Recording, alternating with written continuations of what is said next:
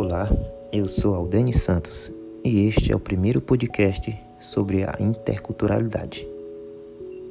Agora eu te convido para juntos participarmos dessa discussão. Para isso, vamos nos basear em alguns textos já abordados, como também nas discussões feitas pela professora Ana Kledner em sala de aula. Para Banila, a interculturalidade é quando existe a possibilidade de convivência e coexistência entre culturas e identidades. Então é algo muito importante, principalmente quando se trata da educação indígena ou mesmo dos conhecimentos e das relações indígenas, quando vamos integrar diversas culturas. Aí temos a cultura do indígena, do afrodescendente, a cultura do branco, a cultura do ribeirinho, como também dos quilombolas. Quando analisamos a questão de colocarmos em nossas ações, ao alinharmos a tecnologia, trazendo a arte, a cultura de outros povos, para integralizar essa arte indígena, sem contudo que não haja uma sobreposição de uma cultura à outra. É necessário uma ideia de expansão da educação indígena para que se evite a dominação de certas políticas, como exemplo das terras para não serem invadidas, para que não aconteça a destruição dos conhecimentos, da riqueza, dos saberes indígenas e que não hajam traços mitigadores ou de extinção de sua cultura. Como também que não haja menosprezo por parte das outras pessoas e não a minimização de seus rituais visto que nós estamos incrustados em uma prática histórica que ainda se repete no que tange ao comportamento humano, relativo às ações praticadas no período colonial. Muitas ações vistas atualmente, como a escola vem plantando, isto é, vem colocando a interculturalidade diante desses povos. Às vezes, a escola implanta um ou outro processo irregular que na verdade deveria ser comum a todos. Porque a escola muitas vezes não consegue trazer um currículo que se fala. Muitas vezes não consegue trazer materiais adequados para o ensino e para a aprendizagem.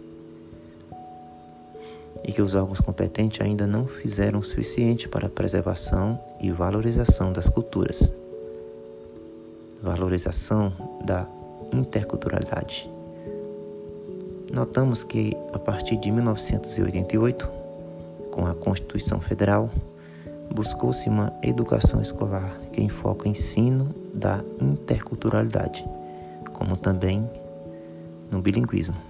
Percebemos que a escolarização na terra indígena de São Marcos é um paradigma para várias aldeias pelo Brasil afora muitas das vezes ainda obsoleto de práticas e conhecimentos pertinentes à cultura e à interculturalidade, fazendo que as pessoas muitas vezes não se sintam parte daquela sociedade. Isso porque ainda está incrustado no Brasil fortes discrepâncias que fazem o próprio país não ser devidamente conhecido por si mesmo. É preciso, muitas vezes, transpor certos obstáculos, ou mesmo romper definitivamente e se tornar protagonista de uma história, pois a história precisa ser reinventada. Ela deve ser reconstruída a partir de uma desconstrução de uma história que está expressa e que foi contada. Esse, portanto, é o efeito que muitas vezes é realizado através da música, por meio das artes, As músicas porque utilizam um estilo musical para trazer crítica e reflexões sobre o comportamento, ainda notado em muitas ações do Estado e da sociedade. Este foi mais um podcast sobre a interculturalidade. Até breve.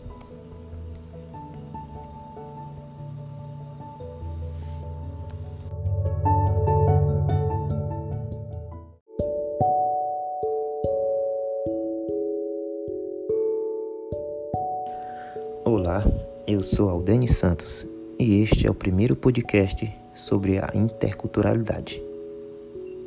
Agora eu te convido para juntos participarmos dessa discussão. Para isso, vamos nos basear em alguns textos já abordados, como também nas discussões feitas pela professora Ana Kledner em sala de aula.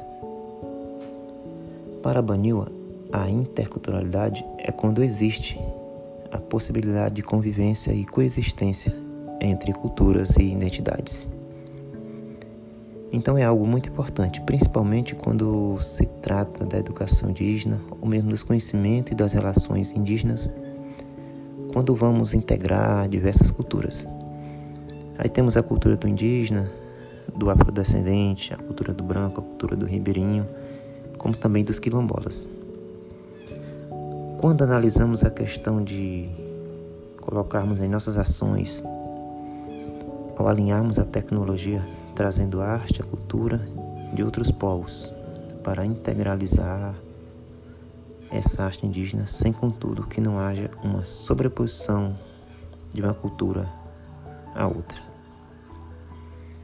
É necessário uma ideia de expansão da educação indígena para que se evite a dominação de certas políticas, como exemplo das terras para não serem invadidas, para que não aconteça a destruição dos conhecimentos, da riqueza, dos saberes indígenas e que não hajam traços mitigadores ou de extinção de sua cultura.